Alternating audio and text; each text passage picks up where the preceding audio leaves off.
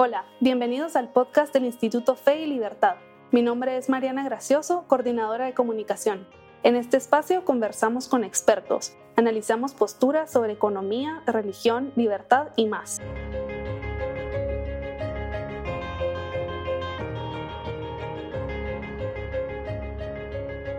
Welcome back to our podcast. Today, our president, Carroll Rios de Rodriguez, is interviewing Father Sirico on a topic that is very important and also very close to their hearts. Jimmy Lai is a Hong Kong businessman and activist, founder of the popular newspaper The Daily Apple, a Catholic, and also a friend of Father Sirico. Carroll also had the chance to meet Jimmy Lai a few years back and remembers him dearly.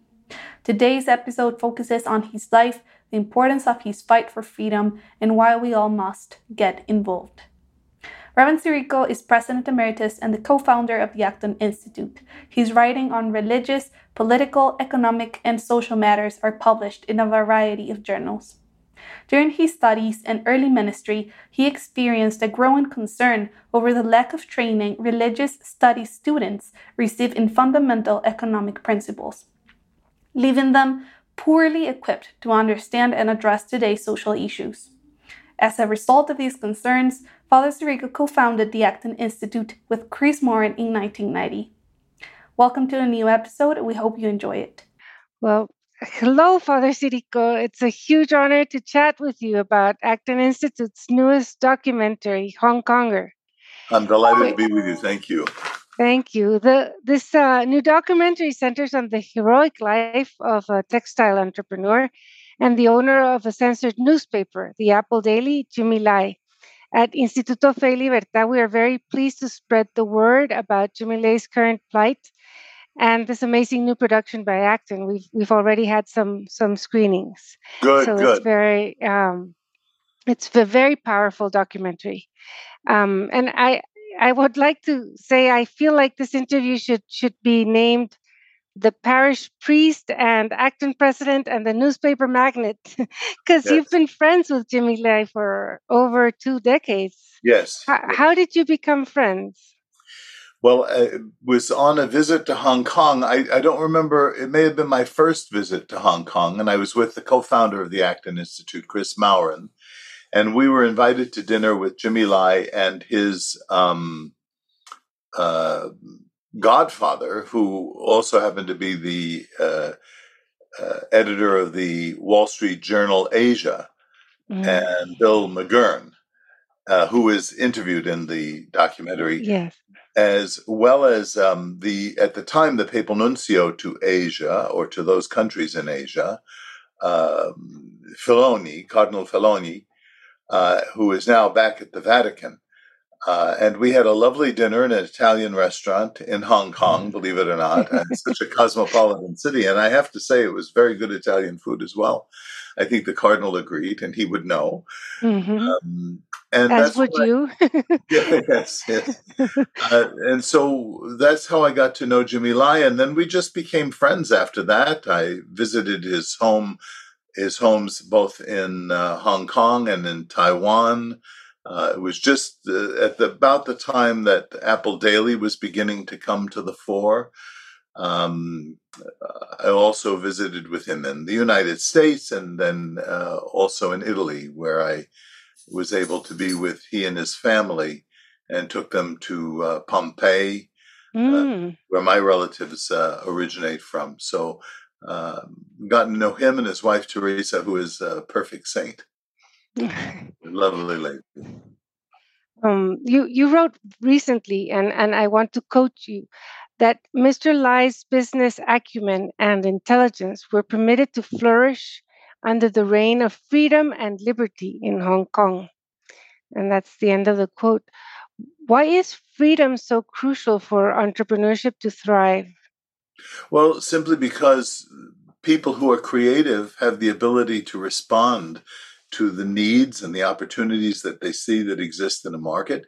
Jimmy Lai was only one of many, many people in, in Hong Kong who were able to do that, and by virtue of that, provide goods and services for people not only in Hong Kong but in the mainland China uh, and in the United States and throughout the world. So freedom is important because it allows people to respond to what they know, to what they hear, to what they see, to use their creative gifts. It's what uh, Pope John Paul II calls um, individual initiative, personal initiative. Uh, to be creative. And in this sense, uh, theologically, it's responding in a way like God responds to the creation of the world, uh, just acting out the, the gift of creativity. And as, as I understand it, Jimmy Lai's story is truly one of rags to riches. It is literally. He he was absolutely poor when he arrived in Hong Kong. He was a stowaway on on a boat, and he was twelve. He didn't speak yes. English, and he had limited skills, and yet he got a job and he worked up the social and economic ladder. So, yes. what what can we learn about his work experiences? He tells the story so beautifully, which we've put in the documentary. He was born in Shanghai, uh, and during the Cultural Revolution, his family was um, uh, repressed. He was taken from his mother, and uh, because she was forced to to, to work, and uh, he was a stowaway, as you say, on a fishing junk uh, mm-hmm. that made the crossing, and um, in those days when you were mainland Chinese, the moment you touched Hong Kong territory, you were free. You were mm-hmm. a citizen. And he began first by uh, working in a textile company. He was also handling baggage. And that's where he first began to meet people from the West. Uh, he then worked very hard, accumulated money, invested in the stock market, made contacts with people all over. And he describes um, uh, a very important encounter that he had in the home of a Jewish gentleman in New York City. Mm-hmm. And the gentleman took from his shelf the book by Friedrich Hayek, The Road mm-hmm. to Serfdom. And Jimmy said, uh, very tearfully, as he says in the documentary, this book changed my life. And it changed his life because it helped him to understand um, that in order for society to be creative, it had to be free to respond to the knowledge that exists, that no one person or one group of people uh, can know the knowledge that exists in the market. That is what people need for their survival. Mm-hmm. And he then built uh, his own textile company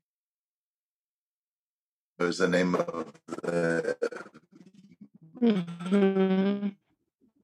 clothing company. Uh, uh, he decided to get into the newspaper business. This was right about the time of Tiananmen Square in 1989. Mm-hmm. So I met Jimmy probably in the mid 90s. Yes. Um,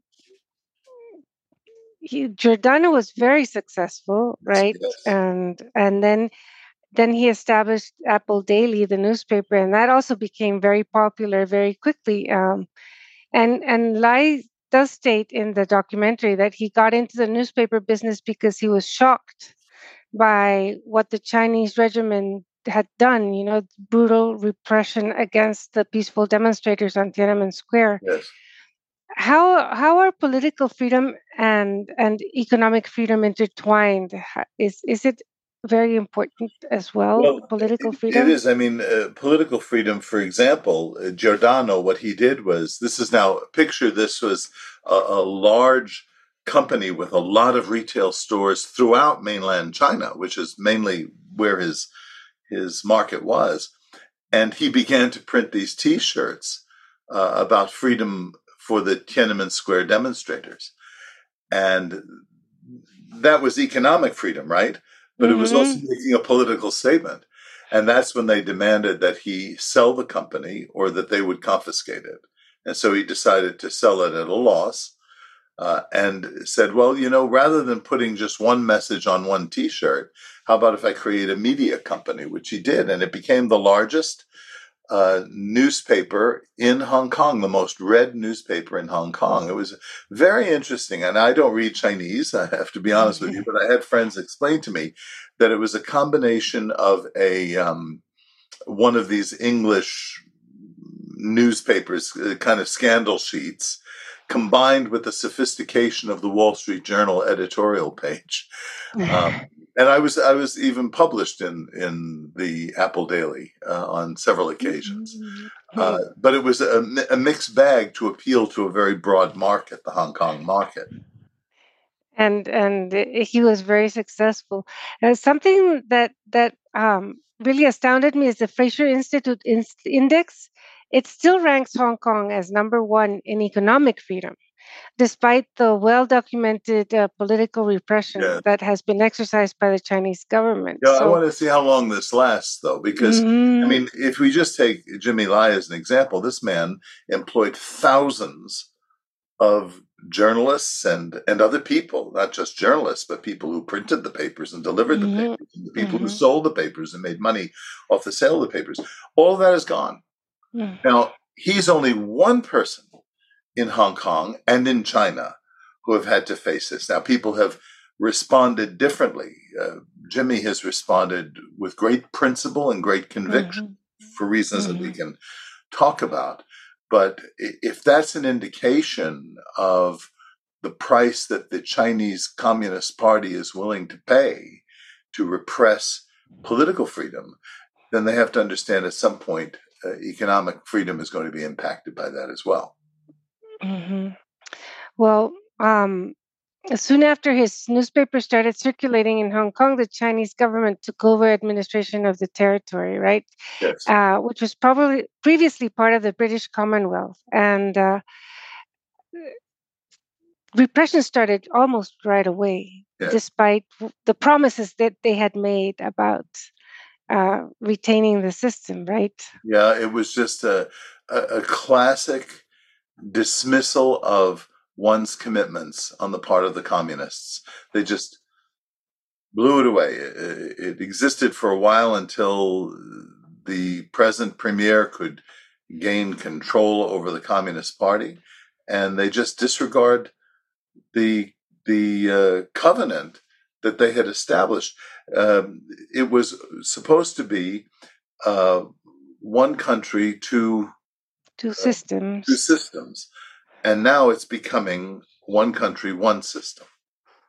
Mm-hmm. Very rapidly, right? Even even um, as yes. we and see. then they passed the national security law as well that sort of enables them to do these these things. Precisely. Um, yeah. As though they need any law to enable them to do what they want to do. they want the pretense of this.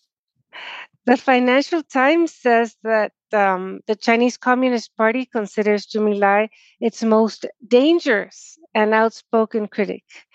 And as you state, totalitarians fear human liberty and its creativity because it flies in the face of centralized control over the hearts and minds of people. Could you explain this insight? Well, uh, let's look at it from the perspective of a, a totalitarian regime. Uh, the very name tells you what it is. They have to have all of the control. They have to concentrate all of the control. And it's not so easy to make a distinction between economic and political or religious freedom because these things are intertwined. I mean, uh, economic freedom is important to political uh, freedom because you want to, to have a free press. You want to be able to produce what you want to produce and say what you want to say. Similarly with religion. So as they begin to consolidate their control, somebody like a Jimmy Lai who stands up and says, no, this is not right. Uh, I speak out against it. Uh, or Cardinal Zen, who is a mm-hmm. friend of Jimmy Lai, who is uh, presently uh, standing trial for some uh, minor uh, legal status of a foundation that he he mm-hmm. founded. Um, the, these people who are willing to stand against this are a very severe threat because it's it's like poking a hole in a dam. Uh, if if if you poke a hole in the dam, the water comes flooding out first through that small little hole, but then pretty soon it explodes and collapses the whole dam, and that's what they're afraid of. Yeah, well, the newspaper has been closed for over a year. Yes. And Jimmy Lai is in, pri- in prison, and roughly a thousand journalists are unemployed. the headquarters are empty, but there's like a defiant sign on on Yes. on the outside. It says, "Give me back my freedom." Yeah.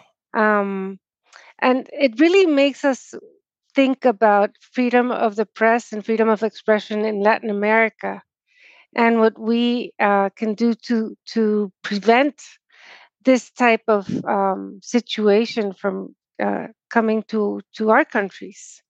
Yes. Uh, we already see many countries in the region banning free speech, uh, such as Nicaragua and Venezuela. So, you know, uh, what what can be done? Speak. Uh, what, what you need are heroes. You know, it's easy for me to say that here in the United States, but of course, even in the United States, we're having people say that, both on the left and the right, by the way. This isn't just the left or right thing. Uh, I mean, uh, communism so uh, incredibly exemplifies this. But there's uh, there are tendencies on the right to fight back with the same weapons that we're being um, uh, persecuted with from the left. I think this is a mistake. It's a deadly mistake. So what we need are heroic people, and uh, I know that people have families to consider and their their livelihood, and uh, all people are in different circumstances. But it doesn't take a few people. What what people need to realize um, is that there are more of us than there are of them, Mm. and that we can appeal to the consciences of even the the police and the armies. And if we do this enough, if enough of our leaders stand forward heroically and declare this, it's like Václav Havel said in uh, the then Czechoslovakia. He said, uh, "What we need to do is not uh, to live the lie. We need to live the truth, and just believe in the truth of things." And the truth is that human beings are born free. And no one, no dictators, no systems have the right to do that. So the Daniel Ortegas of this world or the uh, Maduros of this world uh, need to be reminded of that constantly until they can't sleep anymore. Um, um, the other thing that is very interesting in the documentary is that Jimmy Lai converted to Catholicism. Yes. Um, how is religious faith important for people who face hardship? Well, uh, Jimmy converted in large part because of the example of his own wife, Teresa, who was a Catholic. And uh, the real threat to these dictatorships are people who live by their conscience. And religion, in particular, has a way of fortifying people because what religion does, and I, I can speak from the perspective uh, uh, as a Christian and as a Catholic, uh, that Christianity teaches me something about the value and end of my life. Uh, not just the here and now, not just how I can benefit in the here and now, but the moral purpose of my life. And time and time again, for 2,000 years, we've seen men and women with extraordinary faith, heroic faith, standing against regimes of various kinds throughout history and threatening their existence because what we are in essence saying is, You are not God. We will worship the true and the living God. And uh, there was an ancient phrase that was used during the period of persecution uh, in Rome uh, against the church. Remember that the church was driven underground into the catacombs, and uh, scores of men and women, boys and girls were martyred because they would not renounce their faith. And eventually, uh, one person wrote uh, in an ancient document this wonderful phrase the blood of the martyrs is the seed of Christians. So that uh, as you step over us and we show our confidence and faith in God, it inspires conversions. Uh, and it did in ancient Rome, and it does today. Uh, another example of this in Asia was uh, Cardinal uh, Francis Xavier Nguyen Van Thuan, who was uh, in jail in Vietnam uh, for 13 years, nine of them in solitary confinement. And he lived with great serenity and peace in the midst of that circumstance. and um, what happened was he began converting his guards. Mm-hmm. So the, the, the communists in Vietnam didn't know what to do with them. They, they began by rotating the guards, but then they found that as they rotated the guards, the ones who had been converted would convert others. And so they said, we'll just give him one set of guards and let him convert them, but they have to enforce it. So it is a real threat because when people have conscience, when people defy the claim of the state to be God, it undermines the whole uh, legitimacy of the state. Mm-hmm. Yes, uh, that's a, a, beautiful story. He wrote a, a, small book about it. Yes, uh, Witness to Hope. Witness to Hope. Yes. Um, or maybe testimony has, of hope. Testimony of hope. Uh, just how how has uh, the Hong Konger been received internationally? Well, it, what what we're doing now is we're showing it at various venues in private uh, settings, so that uh, a given group, and we also have it running through the film festival system.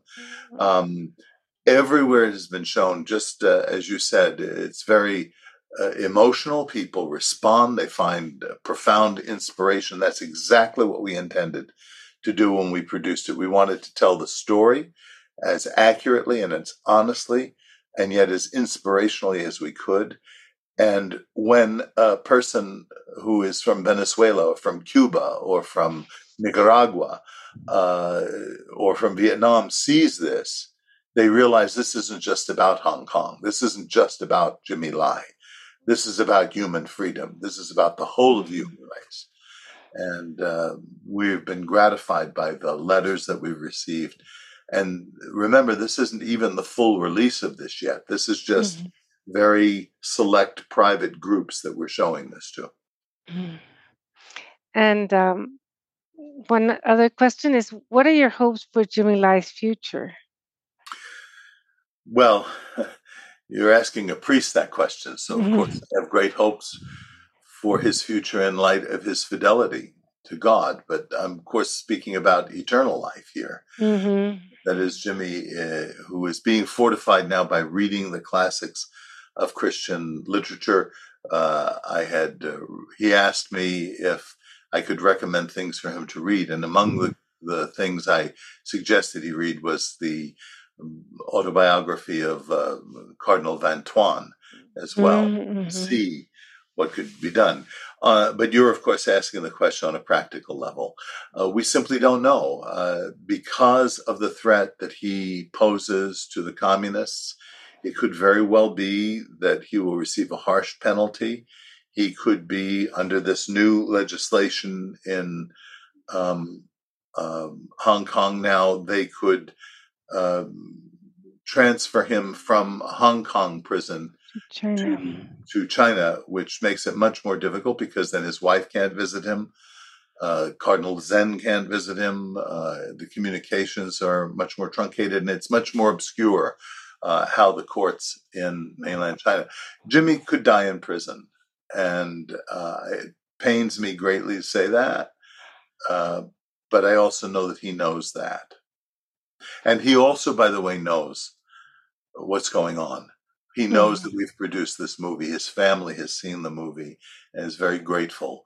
So they've communicated that to him as well. So this, um, if he, God forbid, has to die, uh, he dies knowing that uh, he's fulfilled his vocation because he speaks about this being his calling. Mm-hmm. He, remember, this is a man who is a billionaire who could have gone to any number of residences throughout the world and lived very comfortably the rest of his life. Mm-hmm. Made the choice not to. There's great freedom in that. When you mm-hmm. can do that, you're you're free. Even if you're in a prison, you're free. I agree. Well, uh, I hope that your movie helps to create this international pressure we hope it so. is so huge that it will help him. So we're we glad hope. that people in Guatemala have a chance to see this now and yes. and apply it to your own circumstance. That's right. I think I think there are many lessons to be learned from the documentary for for the region and and um, I think um, that you are right in, in pointing out the immense freedom that Jimmy Lai exhibits in his and fortitude in, in his choices. So Yes. Yes. thank you so much for sharing his story with us and for sharing your time Thank with you. us here It's at an honor to Instituto be Fe y. Libertad. Thank you. Thank you very Thank much. you. Thank you for joining us on this program. For more information about Instituto Fe y Libertad, its work, activities, and what we discussed in today's episode, please visit www.feylibertad.org and its pages on Facebook, Instagram, Twitter, LinkedIn, and our YouTube channel. Thank you once more, and until next time.